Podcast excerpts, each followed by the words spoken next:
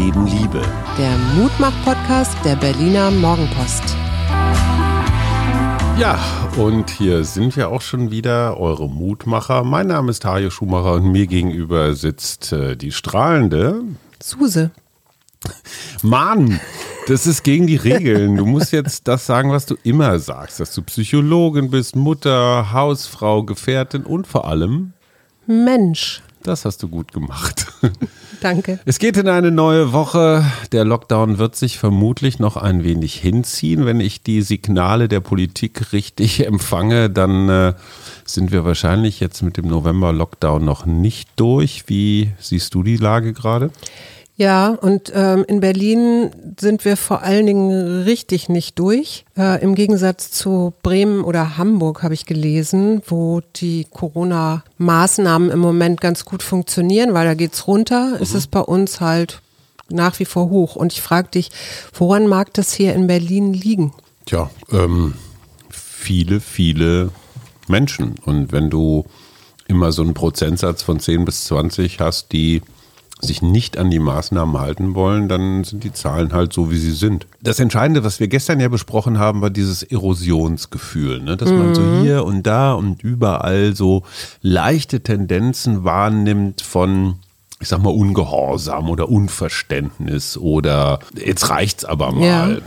Glaubst du, das wird schlimmer? Ja, könnte ich mir schon tatsächlich vorstellen weil die Akzeptanz der Maßnahmen, also ich meine, wenn ich so eine FDP höre, die findet, dass diese pauschalen Schließungen beispielsweise von Hotels oder Gastronomie oder auch Kulturveranstaltungen unverhältnismäßig sind. Ich finde, dann gibt es schon, glaube ich, einen ganz guten Teil von Meinungen wieder, der gerade in Deutschland diskutiert wird oder auch nicht diskutiert wird oder beziehungsweise zu Polarisierung führt. Und Aber man kann diese Kritik ja auch erstmal grundsätzlich wahrnehmen und auch akzeptieren. Also ja. ein, ein Gastwirt, dessen Existenz auf dem Spiel steht und der sagt, man, ich habe so viel investiert in irgendwelche Hygienemaßnahmen. Man kann das verstehen. Ja, also ich komplett. würde die jetzt nicht alle so in die Tonne der Leugner und Aluhüte packen. Nein, nein, nein, das habe ich auch, das will ich damit auch gar nicht sagen. Ich sage nur, du musst, denke ich, die Regeln so klar kommunizieren, dass sie für alle verständlich sind. Und da scheint es ja irgendwie zu hapern. Um nochmal auf diese FDP-Forderung zurückzukommen, wenn die sagen, ja, Hotel, äh, Gastronomie und gleichzeitig es aber Studien gibt, die darauf hinweisen, dass genau in solchen Räumen wie im Restaurant sich das Infektionsgeschehen schneller ausbreitet, dann gibt es da genau zwei Sachen. Nämlich die eine ist, wir lassen es offen und riskieren es, das machen ja die Schweden. Mhm. Du kannst auch die schwedischen Zahlen dir angucken, die sind alles andere als mutmachend. mutmachend. Oder du sagst, okay, wir beißen jetzt alle in die saure Zitrone und halten uns dran. Ich glaube, da gibt es nur das eine oder das andere. Ja, ja, nur Gefolgschaft ist natürlich so ein Machtding. Ne? Ja, also natürlich. Macht heißt immer, wie bin ich in der Lage, den Großteil des Volkes hinter mich zu bringen. Die Kanzlerin hat ja jetzt sowas wie ein Corona-Knigge angeregt, für, auch für die Weihnachtszeit und sowas. Ich glaube, das ist gar nicht mal so die schlechteste Idee. Ja, ich fand den Vorschlag der Grünen ja ganz gut. Die haben gesagt, so ein interdisziplinäre Pandemierat wäre gut, wo du nicht eben nicht nur Ärzte und Virologen hast, sondern eben auch Sozialwissenschaftler, mhm. Menschen, die sich oder Experten, die sich mit Digitalisierung auskennen, aber auch Schulen oder Kommunikation zusammenholst und ähm, die geben dann Ratschläge. Genau, raus. ja. Mhm. Mein größtes Ding ist ja immer noch diese Corona-App. Ne? Was könnte die alles können? Wenn wir sie lassen würden. Ja, aber die Hälfte der Deutschen ist dagegen oder nutzt sie nicht. Mehr noch. Gut, Schatz, deine letzten 72 Stunden, dein Wochenende, wie war es? Ich muss dazu eine Geschichte vorwegnehmen. Die haben wir nämlich am Wochenende unseren geschätzten Hörern vorenthalten. Wir waren eigentlich angemeldet für ein Schlachtfest auf dem Lande, wo tatsächlich ein totes Tier from nose to tail komplett verarbeitet werden sollte. Das ist jetzt ein bisschen schwierig für die Vegetarier unter euch, aber ich fand das auch so erziehungstechnisch ganz sinnvoll, dass wir unsere Söhne da mal ranführen. Also die Wurst, die ihr gerne esst oder das Stück Fleisch, wo kommt das eigentlich her? Also mhm. auch dieses Respekt äh, zeigen für das Tier und verarbeiten hat natürlich auch was mit Respekt zu tun. Und wir haben tatsächlich was ganz Sensationelles hingekriegt ich habe, es war mein Missverständnis, einfach das falsche Wochenende angenommen. Das heißt, wir saßen am Freitag schon fast im Auto und waren losgefahren, als uns die Gastgeberin sagte, ey, das ist übrigens nächstes Wochenende. Mhm. Das heißt, wir haben eigentlich ein freies Wochenende geschenkt gekriegt, weil auf einmal sind wir zu Hause geblieben, hatten keine Pläne, Verabredungen sowieso nicht. Wie ist es dir ergangen mit dieser freien Zeit? Du sehr gut, weil ich wieder Sachen gemacht habe, die hier immer noch liegen, wie zum Beispiel meinen Schreibtisch aufgeräumt, mit dem bin ich auch noch nicht fertig. Oder eben auch viel draußen. Ich war einfach viel draußen und das hat mir hat mir total gut getan, aber das ist ja auch nichts Neues eigentlich. Ich, ich hätte da jetzt ich mag dieses Frage. Entschleunigte sehr gerne. Ich hätte da jetzt mal eine Frage an dich, die, ich, die jetzt nicht bös gemeint klingen soll. Aber wann immer du sagst, du musst noch was aufräumen, sagst du deinen Schreibtisch. Ja. Das heißt, dein Schreibtisch kommt mir vor wie so eine Dauerwanderbaustelle, die nie den Zustand des wirklich Aufgeräumtseins erreicht, ja. sondern immer im Zustand des Aufgeräumtwerdens ja. ist. Genau so ist es. Aber macht dir das nicht Sorgen? Also möchtest du nicht irgendwann mal an den Punkt kommen, wo du einen aufgeräumten Schreibtisch hast und er bleibt aufgeräumt? Naja, es gibt ja diese schönen Studien auch zu Menschen, die zwar einen sehr chaotischen Schreibtisch haben, aber sich damit zurechtfinden und das tue ich auch. Also aufräumen heißt für mich immer, ich muss Sachen wegheften oder entscheiden, ob ich sie wegschmeißen kann. Und das dauert eben einfach ein bisschen. Also ich habe tatsächlich am Wochenende so alte Dokumente von meinem Vater gefunden, die ich noch wegheften bzw. weggeschmissen habe. Und das äh, ja, regt dann wieder Erinnerungen an und, und, und. Deswegen dauert das alles ein bisschen länger. Ich finde das mir. großartig, wie du es fertig bringst, nach einem halben Jahr Schreibtisch aufräumen, immer noch alte Dokumente zu finden. Also dieser Schreibtisch ist ein Füllhorn. nee, das ist eine spezielle Ablage, an die ich irgendwie ein halbes Jahr nicht rangegangen bin.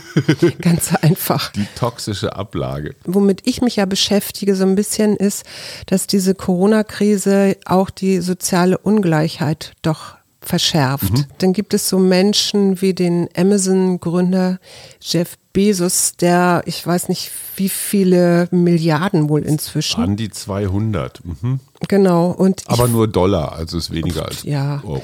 Aber ich frage mich immer oder ich überlege immer dann, Mann, was könnte der alles mit diesem Geld machen? Hat der nicht auch eine soziale Verantwortung? Also wenn er schon so viel Geld scheffelt, sagt man ja nicht, aber. Erstens gibt es Menschen, die sagen, er nimmt seine Verantwortung total wahr, indem er ganz viele Arbeitsplätze schafft. Er gibt ganz vielen Menschen Arbeit, von den Programmierern bis hin zu den Hochregallagern in Polen und Tschechien.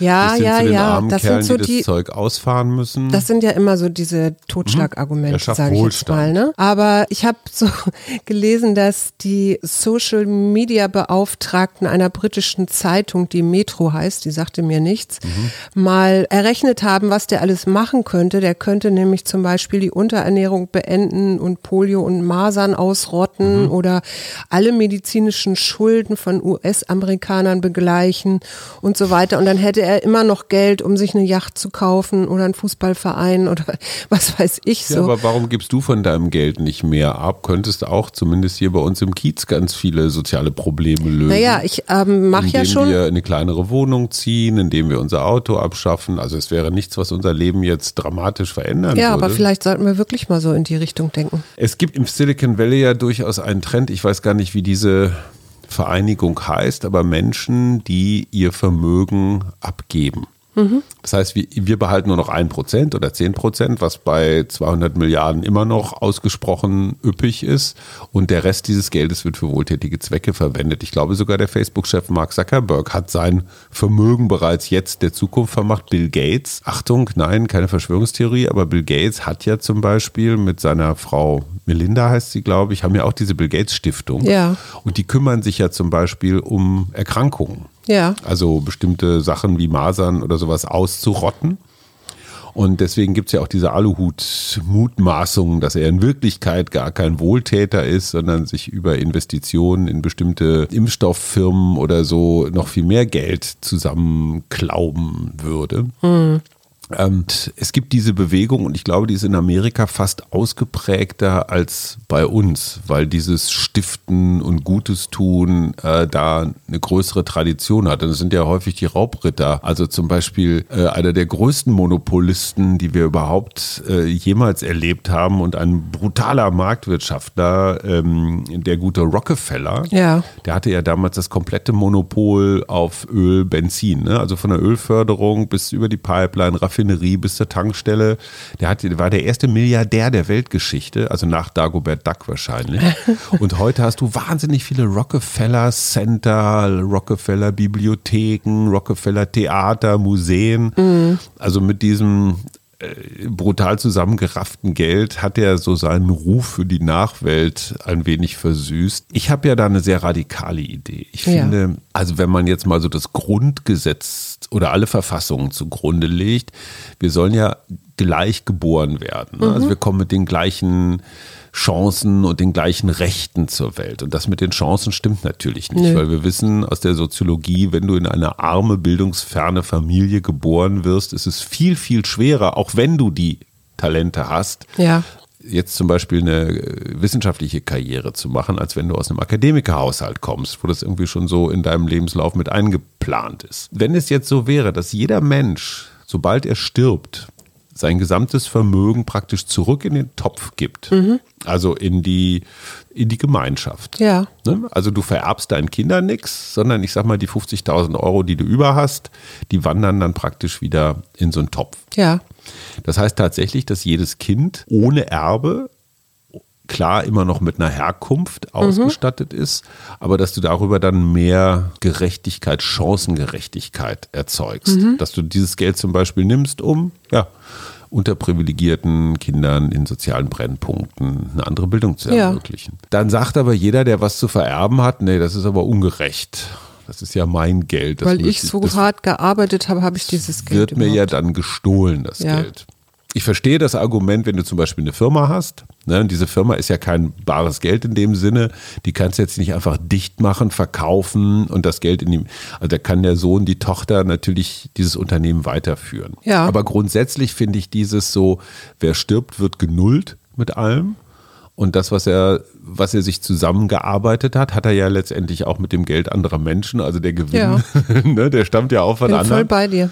kann man, kann man so machen. Ich weiß nicht, ob wir mit diesen radikal-sozialistischen Ideen jetzt unbedingt Hörer gewinnen. Mich interessiert dazu echt tatsächlich eure Meinung. Und wo wir gerade bei eurer Meinung sind, liebe Hörende, ich versuche gerade für meine Jahresendkolumnen positive Aspekte von Corona herauszuarbeiten, zu sammeln. Und zwar gar nicht jetzt zynisch oder ironisch, sondern zum Beispiel, wenn es keine Böller mehr gibt zu Silvester, würde ich mal sagen, absolut äh, Corona zu verdanken. Oder Ja. dass wir mehr kochen, mehr zu Hause sind, mehr kommunizieren, ich Weniger lese mehr. Verkehr. Äh, so, also was gibt es noch für, was hast du so für Corona-Positiv-Erfahrungen?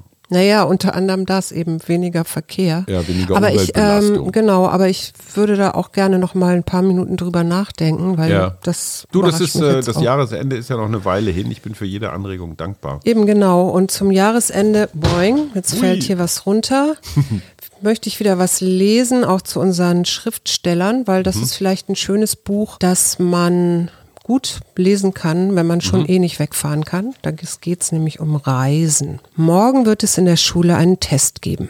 Deutsch. Aufsatz. Was wir im Urlaub gemacht haben. Blödes Thema, was sich der Deutschlehrer dabei bloß gedacht hat.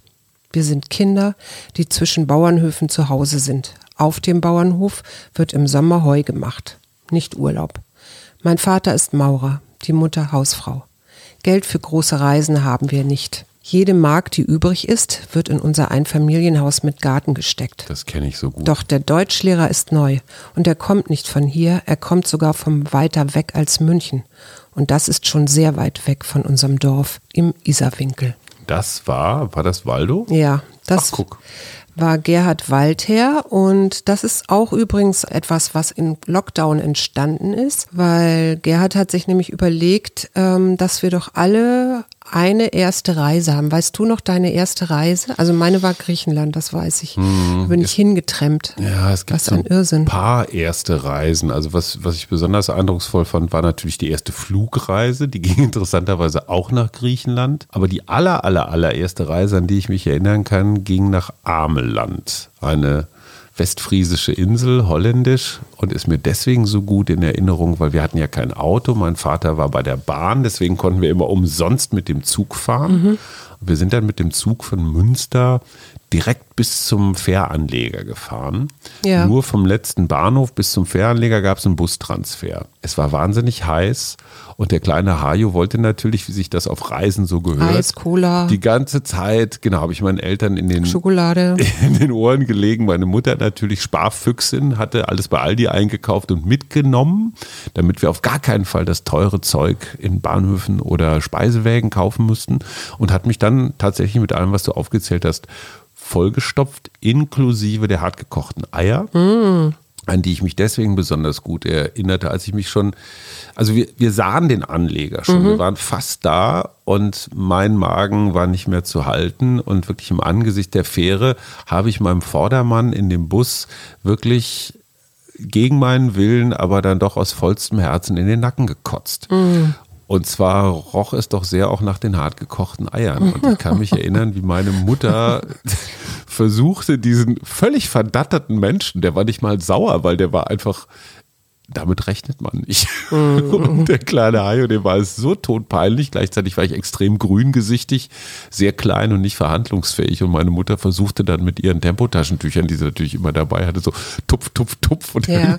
und das, Das war ist- so peinlich. Das ist total interessant, dass du das jetzt erzählst, weil mir nämlich gerade klar geworden ist, dass für mich meine erste Reise tatsächlich in dem Moment anfängt, wo ich das erste Mal nicht mit meinen Eltern in Urlaub fahre. Okay.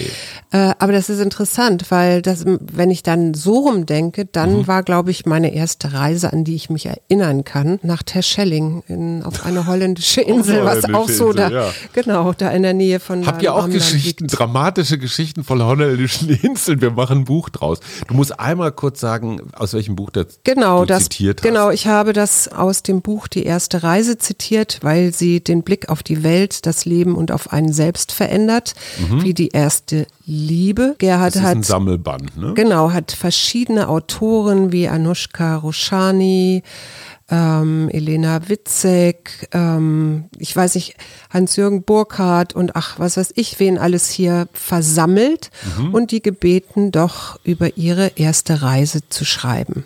Und das ist ein schönes kleines Büchlein mit verschiedenen Geschichten und ganz schön gemacht. Wir kommen zu Schriftstellerinnen. Nee, ich möchte noch Oh. sagen, kannst du dir vorstellen, dass man eine Covid-19-Infektion an der Stimme eines Erkrankten erkennen kann? Wenn es so ist, dass die Virenlast besonders groß ist in dieser infektionshaltigen Zeit, das heißt ja, dass man irgendwas im Rachen Mhm. mit sich rumträgt. Genau. Das könnte sich auf die Stimme auswirken, ja. Ja, also Gibt's es gibt App? Professor Schuller, der unter anderem in ähm, Augsburg Embodied Intelligence Healthcare Mhm. forscht und arbeitet, also mit künstlicher Intelligenz.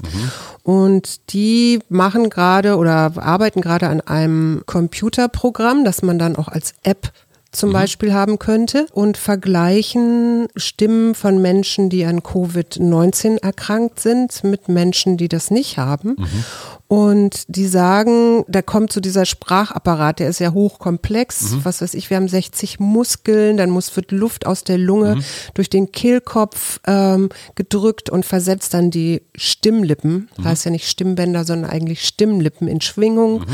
Und die ist halt, das hat man rausgefunden, bei Erkrankten eingeschränkt. Dieses, dieses Du Computerprogramm, komisch ich klinge im. Moment auch gerade komisch, habe ich auch gerade gedacht, oh Gott, dieses Computerprogramm Kann das kann halt hören. dann das unterscheiden, also an, aufgrund der Frequenzen, der Frequenzmuster.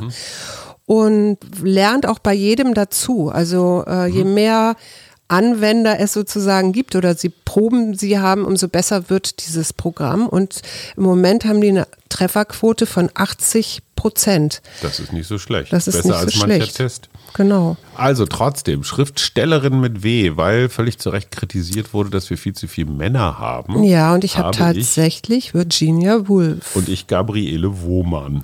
Und ich habe Frau von W. Und das ist was ganz Interessantes. Mhm. Kann man mal googeln.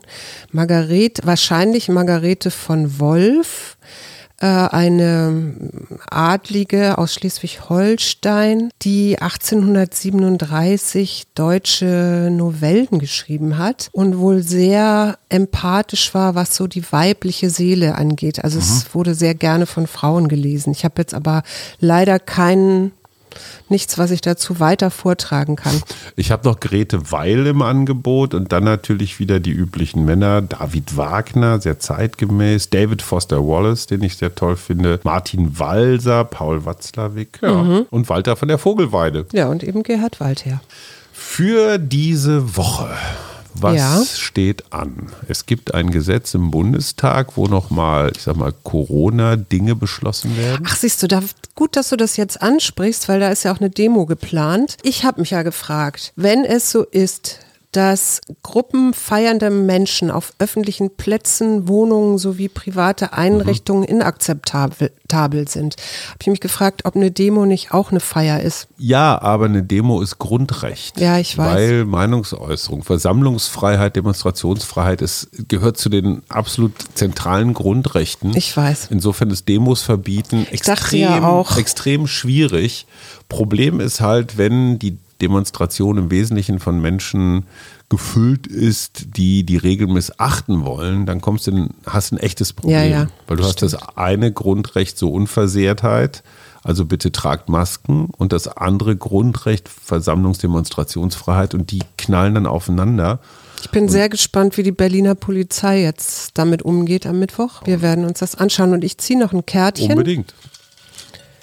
Und wir haben Weite. Oh, mein Lieblingskärtchen haben Super. wir gezogen. Also Leute, bleibt weit Und offen. und offen, kommuniziert, damit euch auch jeder versteht und ihr äh, Konflikte besser lösen könnt. Und das Büchlein sagt, öffne dich nach allen Seiten, erhebe dich über deinen gegenwärtigen Rahmen, erweitere deinen Horizont und lass immer mehr in dein Leben einfließen. Wachse und entfalte dich. Da möchte ich jetzt doch mal von dir ganz schnell und ganz spontan wissen, ich sag's auch, auf welchem Gebiet hast du das Gefühl, müsstest du noch weiter offener werden?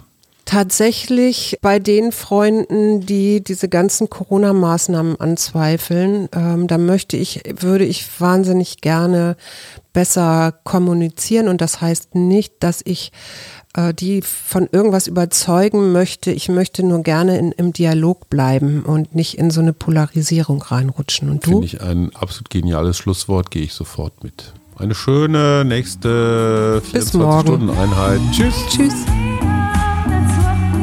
Wir, Arbeit, Leben, Liebe. der Mutmach-Podcast der Berliner Morgenpost.